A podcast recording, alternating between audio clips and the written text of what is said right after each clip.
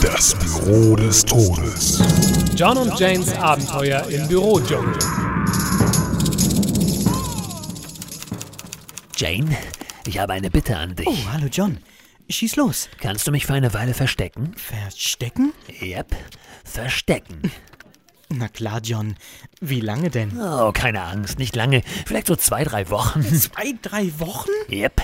Darf mich eine Weile nicht im Büro blicken lassen, wenn du verstehst. N- Nein, John, ich verstehe nicht. Hast du etwas ausgefressen? Na, nicht mehr als sonst auch.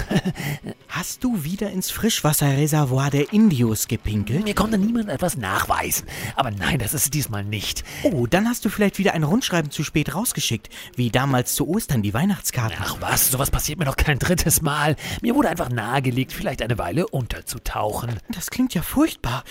Wer könnte es denn so auf dich abgesehen haben? Die Dienstplanung, Jane. Die Dienstplanung. Du hast dich wieder mit Müller gestritten. Nein, Jane. Müller hat eine weiße Weste, dieser unschuldige Bastard. Aber was ist es dann? Sie haben mir Urlaub verpasst. Oh, John, du musst jetzt sehr tapfer sein. Ich versuch's, Jane. Ich versuch's. Du, du kannst in dieser Zeit auch einfach zu Hause bleiben. Was?